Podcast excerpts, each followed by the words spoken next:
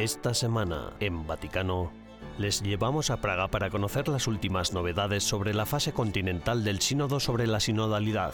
Con motivo del aniversario de la firma de los pactos de Letrán, nos adentramos en la Pontificia Universidad Gregoriana de Roma para conocer mejor los trascendentales acuerdos que la Santa Sede firmó con el Reino de Italia de Víctor Manuel III durante el reinado del Papa Pío XI y a la luz del aniversario de la renuncia del difunto Papa Benedicto XVI, reviviremos algunos de los momentos más hermosos de su vida en Alemania como sacerdote y profesor. Todo esto y mucho más, a continuación, en Vaticano.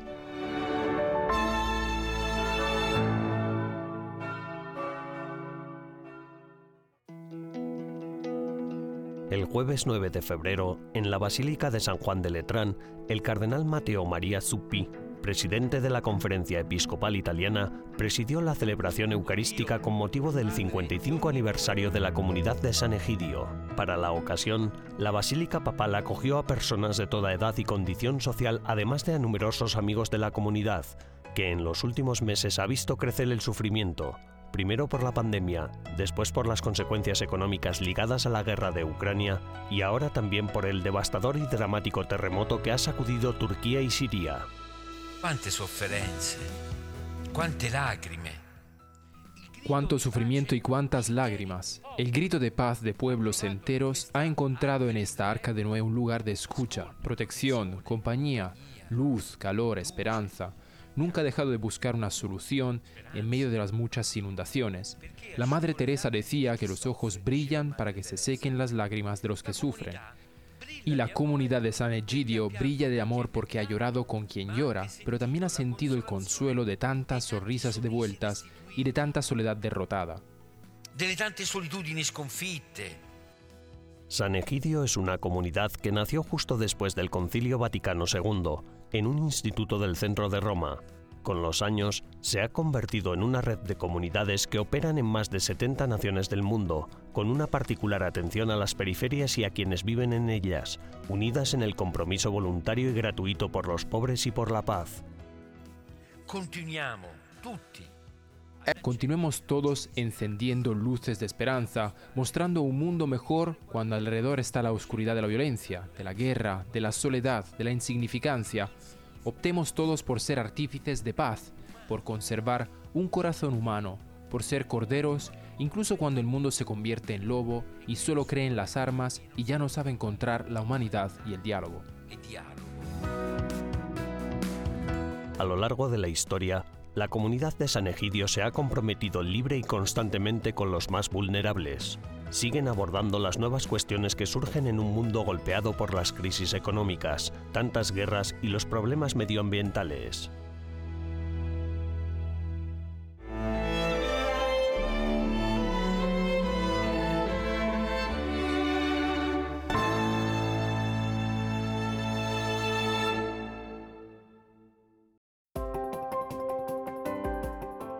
Ratzinger, La elección. Yo no escapé. Este es el título de un nuevo libro sobre el Papa Benedicto XVI que se presentó el 9 de febrero en la Sala Marconi del Vaticano. Escrito por Orazio La Rocca, analista del Vaticano italiano, el volumen documenta los momentos más significativos de la última década de la vida de Benedicto XVI a partir de la fecha del 11 de febrero de 2013, cuando anunció su decisión de dimitir del pontificado. Quando ha annunciato oh, la, la- la rinuncia, eh, Cuando el Papa Benedicto anunció su dimisión, no renunció al papado. Este es un grave error que se comete a menudo, sino que el Papa Benedicto dimitió del gobierno de la Iglesia. Sobre esto se ha dicho y escrito mucho, expresando en ocasiones juicios negativos, describiendo un escenario cismático entre los dos papas, incluso, como dijo recientemente el Papa Francisco, planteando estos 10 años como un juego político. De ahí surgió la idea de este libro. Habiendo observado los 10 años transcurridos desde su anuncio, describimos la vida del Papa Benedicto dentro de los muros vaticanos. da solo, pregando dietro le mura vaticane. Y el libro, presentado casi exactamente 10 años después de la renuncia del Papa Benedicto XVI, relata historias y acontecimientos que marcaron la historia de la Iglesia. Para mí, los momentos más bellos, los que más me impactaron, fueron principalmente los que mostraban la relación entre los dos pontífices. Las palabras que se intercambiaban tanto en los encuentros públicos como en los privados. Por ejemplo, por primera vez en la historia contamos con la apertura de un año santo, el de la misericordia, con dos pontífices. Estamos muy contentos de haber sido testigos directos de estos acontecimientos únicos en la historia. Per la prima volta l'apertura di un anno santo della misericordia con due papi. Es un libro, como subraya el autor, que busca descubrir la profundidad humana y espiritual de un gran hombre y pontífice, el Papa Benedicto XVI.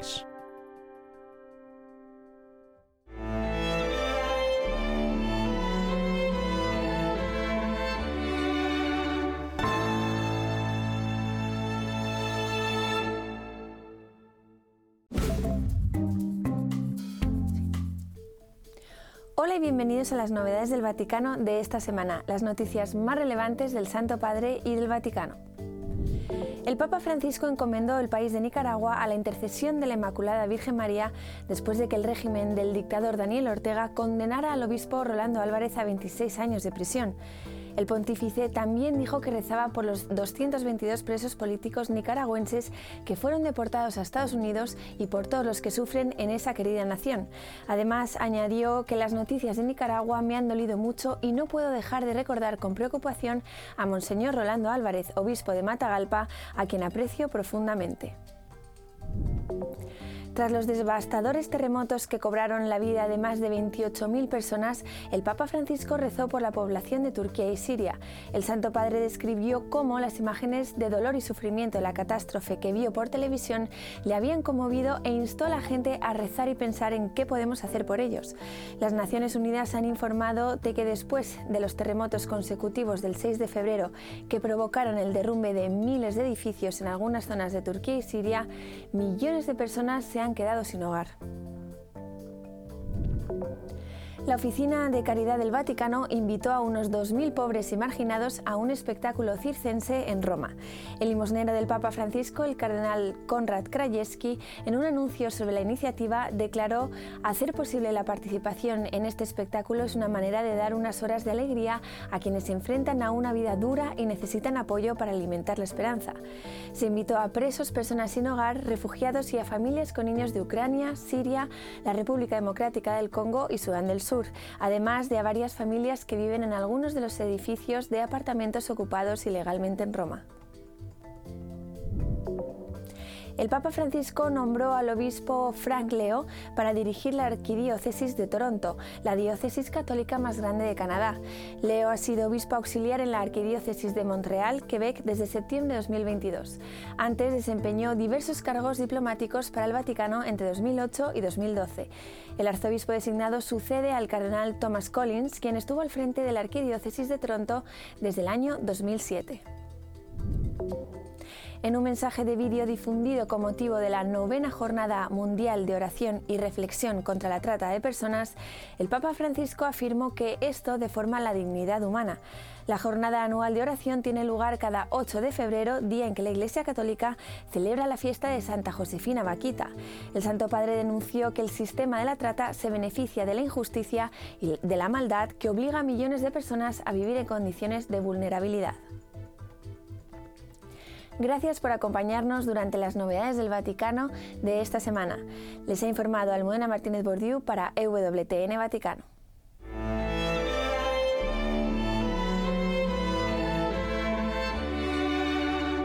En breves instantes regresamos con más en Vaticano.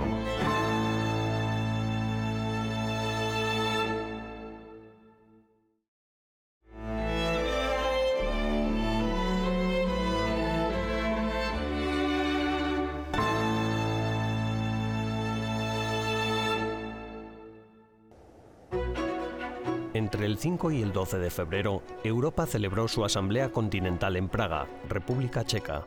La asamblea coincidió con el vigésimo aniversario de la exhortación postsinodal Ecclesia in Europa de San Juan Pablo II. La primera parte, del 5 al 9 de febrero, reunió a 200 delegados. La segunda tuvo lugar los días 11 y 12 de febrero, durante los cuales 39 presidentes se reunieron para evaluar los resultados de los debates y comenzar a elaborar la síntesis que en marzo se enviará a la Secretaría General del Sínodo. El examen de los documentos finales de las siete asambleas continentales dará lugar al Instrumentum Laboris, que estará finalizado en junio de 2023. Cada una de las siete asambleas continentales del mundo tendrá lugar a finales de marzo. El tema que guía el proceso sinodal es, por una iglesia sinodal, comunión, participación, misión. Esta fase del proceso sinodal se preparó con la publicación del documento de trabajo para la etapa continental, cuyo objetivo era proporcionar una mejor comprensión de cómo las iglesias locales ya están caminando juntas. El 27 de octubre de 2022, la oficina de prensa de la Santa Sede convocó una rueda de prensa sobre el sínodo de la sinodalidad. Mi piace sottolineare un principio que Quisiera subrayar un principio que sostiene todo el proceso sinodal, el de la restitución. El documento fue enviado a los pastores de cada iglesia particular. No bastaba con enviarlo formalmente a los presidentes de la Asamblea Continental. La elección pretende subrayar la lógica del proceso sinodal que se desarrolla a través de una circularidad continua entre profecía y discernimiento. En los dos momentos de la primera etapa, la circularidad fue evidente. La consulta del pueblo de Dios participando en la función profética de Cristo. A ella correspondió el discernimiento de los pastores en las conferencias episcopales. La etapa continental constituye otro momento de discernimiento en el que las siete asambleas continentales podrán evaluar si el documento que han recibido corresponde a la realidad, a las expectativas de las iglesias de sus continentes.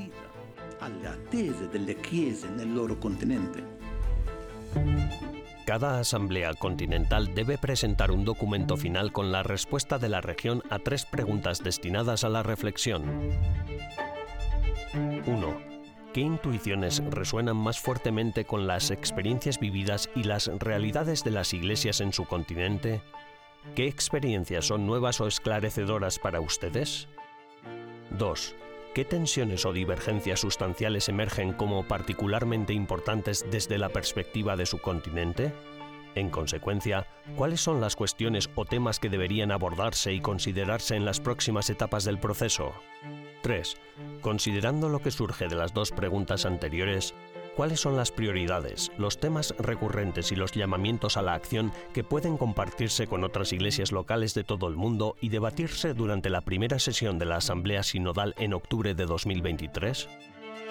Uh, the journey of synodality Al igual que el camino ecuménico es sinodal, el camino de la sinodalidad emprendido por la Iglesia Católica es y debe ser ecuménico. Confío, dice el Papa, en que favoreciendo la conversión del papado, que puede contribuir a que el ejercicio de mi ministerio sea más fiel al sentido que Jesucristo quiso darle y a las necesidades actuales de la evangelización, la actividad del sínodo de los obispos podrá aportar su propia contribución al restablecimiento de la unidad entre todos los cristianos, según la voluntad del Señor. according to the will of the Lord.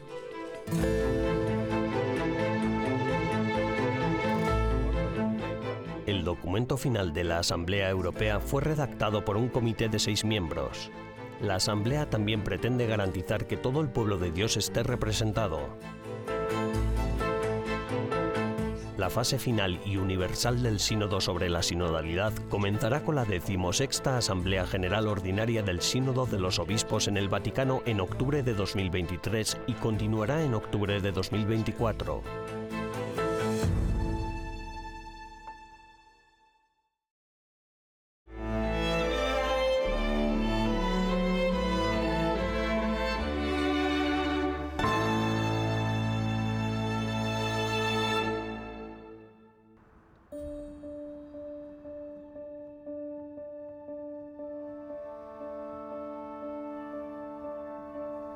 11 de febrero de 1929 se firmaron los Pactos de Letrán, acuerdos entre el Reino de Italia y la Santa Sede. Establecieron las relaciones entre ambas entidades, garantizando, mediante la Constitución de la Ciudad del Vaticano, la total libertad e independencia del Papa. Hablamos de ello con el padre Roberto Regoli, historiador y profesor de Historia de la Iglesia en la Pontificia Universidad Gregoriana. Antes de abordar la comprensión de los pactos de Letrán, ¿cuál era la situación en Italia previa a la redacción de los mismos? Los pactos de Letrán son una consecuencia de la llamada cuestión romana.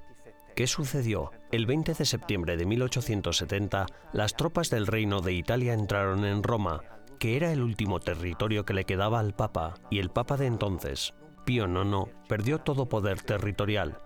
Ahí fue cuando se comprendió que el Papa, bajo el dominio de otro soberano, no podía ejercer plenamente sus prerrogativas, sus poderes, sus relaciones con todos los demás estados del mundo.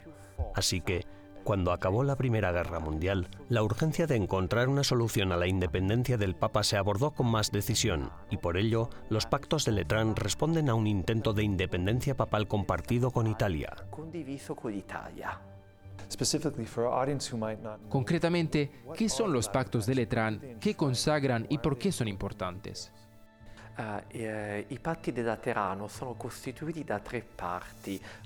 Los pactos de Letrán se constituyeron en tres partes. Un tratado que da identidad internacional al Estado de la Ciudad del Vaticano, llamada Estado Pontificio hasta 1870. Con los pactos de Letrán nació un nuevo Estado, la Ciudad del Vaticano, cuyo soberano es el Papa. Luego, hay un tratado económico que intenta resolver la cuestión conflictiva entre la Santa Sede e Italia a causa de los bienes materiales que la Santa Sede había perdido en 1870, por lo que se entregaría dinero, cheques, a la Santa Sede. Y luego, la tercera parte supone un concordato, es decir, un acuerdo bilateral de derecho internacional entre Roma y el Vaticano con la Roma del Quirinale, un acuerdo entre las dos Romas, un tratado internacional que busca regular y hacer recíprocas las relaciones. Estas son las tres partes de los tratados del Letrán. ¿Qué significa para un Estado acoger y reconocer en su territorio a otra entidad estatal que además actúa sobre la base de un mandato espiritual? ¿Qué supone esto en términos diplomáticos? Bueno, en Italia ya existía un Estado dentro de Italia, que es un pequeño Estado llamado República de San Marino, el cual ya había sobrevivido al proceso de unificación italiano, de manera que esto de tener un Estado dentro de ella no era algo nuevo. Pero con el Papa hay otra situación, debido a que el territorio fue tomado por Italia como un reino y más tarde debía cederlo. Pero el acuerdo consistió en tener el menor territorio posible. Pío XI, el Papa de entonces, ante la oferta de tener un territorio mayor, se negó porque le interesaba disponer de un mínimo indispensable para garantizar su independencia. Y también hay algo más en juego. Cuando el Papa estaba bajo el gobierno italiano no parecía tan independiente, de manera que tuvo que marcar cada vez más las distancias con Italia para parecer independiente ante las demás naciones, ante todos los nacionalcatolicismos. De este modo, con un territorio pequeño, su independencia formal, no solo sustancial, estaba garantizada porque lo formal también cuenta mucho.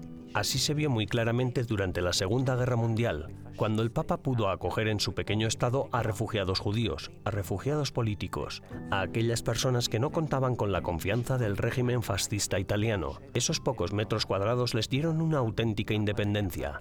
Italia tuvo que permitir ese mínimo y ceder a nivel territorial, pero en realidad también Italia ganaba con ello. ¿Qué ganó? Que el catolicismo organizado a nivel internacional no protestara más por la falta de autonomía y un territorio papal independiente. Win-win, como se suele decir. Ambos ganaron.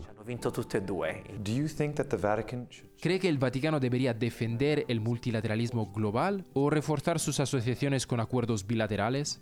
Eh, per il futuro il Vaticano dovrà continuare a lavorare su tutti e due i livelli.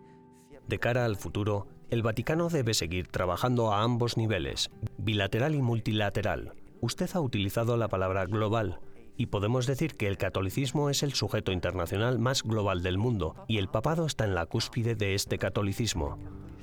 Ahora hay un nuevo reto que es el multilateral, y desde hace unos años la propia Santa Sede, precisamente la Secretaría de Estado, tiene una sección dedicada expresamente a las relaciones multilaterales como un aspecto necesario de su política religiosa. Multilateral y bilateral deben ir juntos.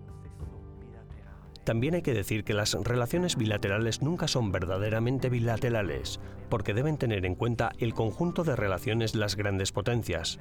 Es decir, un acuerdo nunca es solo entre la Iglesia Católica y un Estado, Quizás formalmente sí, Pero detrás hay consideraciones que las verdaderas potencias del momento deben tener en cuenta, les guste o no, y hay que sopesarlo. En base a eso deciden si proceden o no a un acuerdo.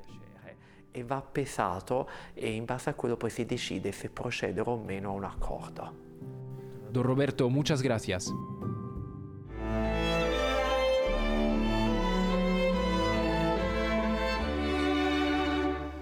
Tras una breve pausa, regresamos con más en Vaticano.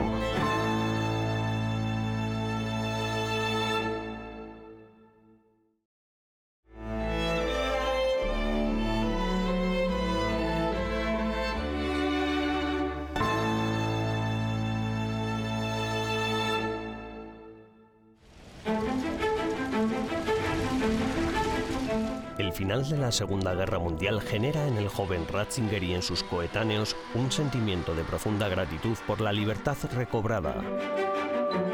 Las pequeñas cosas adquieren un valor extraordinario e instituciones como la familia y las amistades se consolidan como guía de una juventud que vuelve a soñar en un futuro. El 2 de septiembre de 1945 la guerra termina. Durante los meses sucesivos, Joseph dedica la mayor parte de su tiempo a la lectura de textos de filosofía y teología. En una Alemania destruida por la guerra, no es fácil encontrar bibliografía suficiente y adecuada, pero gracias al párroco y a la biblioteca del Seminario Menor de Tronstein, empieza a formarse en vista al gran paso que le espera, el ingreso en el Seminario de Frisinga. Tras la Navidad de 1945, a pesar de no estar en perfectas condiciones, el seminario abre las puertas a un grupo de 120 seminaristas de edades comprendidas entre 18 y 40 años, un grupo heterogéneo pero unido por el hambre de conocimiento y de servicio a la Iglesia. En 1947, el joven Ratzinger concluye el ciclo de estudios filosóficos y decide seguir los estudios teológicos en la Universidad de Múnich, donde iniciará el doctorado en teología. Joseph dedica las vacaciones de ese verano a trabajar en la tesis, pero en octubre recibe la ordenación diaconal e inicia la preparación al sacramento del sacerdocio en el seminario de Freising. A pesar de las muchas dificultades, Joseph consigue conciliar las dos cosas, gracias a la ayuda de sus compañeros del seminario y de su familia. Finalmente, el 29 de junio de 1951, Joseph Ratzinger y su hermano Georg reciben el sacramento de la orden en el Duomo de Freising, un día que Benedicto XVI recordará en numerosas ocasiones a lo largo de su pontificado. En 1952 deja Múnich y acepta un puesto como profesor en el seminario de Freising. Un año más tarde obtiene el doctorado en teología. El siguiente paso es la habilitación a la docencia universitaria. Durante el año sucesivo, Ratzinger divide sus días entre las responsabilidades como profesor, los deberes pastorales y la preparación al examen. El tema elegido para la prueba final es Revelación e Historia de la Salvación en Buenaventura, una tesis que algunos profesores vieron extremadamente revolucionaria y que solo fue aceptada tras haber hecho algunas modificaciones. El 1 de enero de 1958, Joseph inicia un primer trabajo como profesor de dogmática y teología fundamental en el Seminario Filosófico y Teológico de Freising. El verano de ese mismo año, su padre muere. Durante los años sucesivos, Joseph Ratzinger enseñará en las universidades de Bonn, Münster y Tubinga. Con el inicio del Concilio Vaticano II en 1962, el cardenal Frings, arzobispo de Colonia y miembro de la comisión preparatoria, llama a Ratzinger como consultor teológico. A partir de ese momento, el joven Joseph vivirá entre Roma y Münster hasta el fin del concilio en el 65. Los siguientes años son años caracterizados por la infiltración del marxismo en los ambientes universitarios, incluso en las facultades de teología, y la Universidad de Tubinga no escapa al mesianismo marxista dominante. Pasan dos años de fuertes tensiones en la universidad y Ratzinger decide aceptar una cátedra en la Universidad de Ratisbona donde ya vive su hermano Georg desde 1963. Los primeros años en Ratisbona coinciden con momentos determinantes en la vida de Joseph. El Papa Pablo VI lo llama a formar parte de la Comisión Pontificia Teológica Internacional y, en ese mismo periodo, publican el misal de Pablo VI que prohíbe el uso casi completo del misal de Pío V. una iniciativa inédita en la historia de la liturgia que el joven Ratzinger vivirá con gran inquietud. Pero, en general, para él sus años en Ratisbona serán un período de fecundo trabajo teológico. Pasan los años y en la vigilia de Pentecostés de 1977, Joseph Ratzinger es ordenado arzobispo de Múnich y Freising en la Catedral de Múnich. Un día que recordó con especial emoción durante su viaje apostólico a Bavaria de 2006. El nuevo arzobispo escoge como lema episcopal Cooperadores de la Verdad.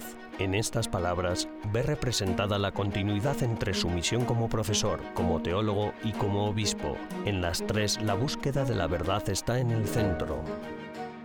Benedicto XVI describirá el momento de su consagración episcopal como su presente, una hora que no es un recuerdo, sino como el continuo presente de lo que es y será su vida a partir de ese momento.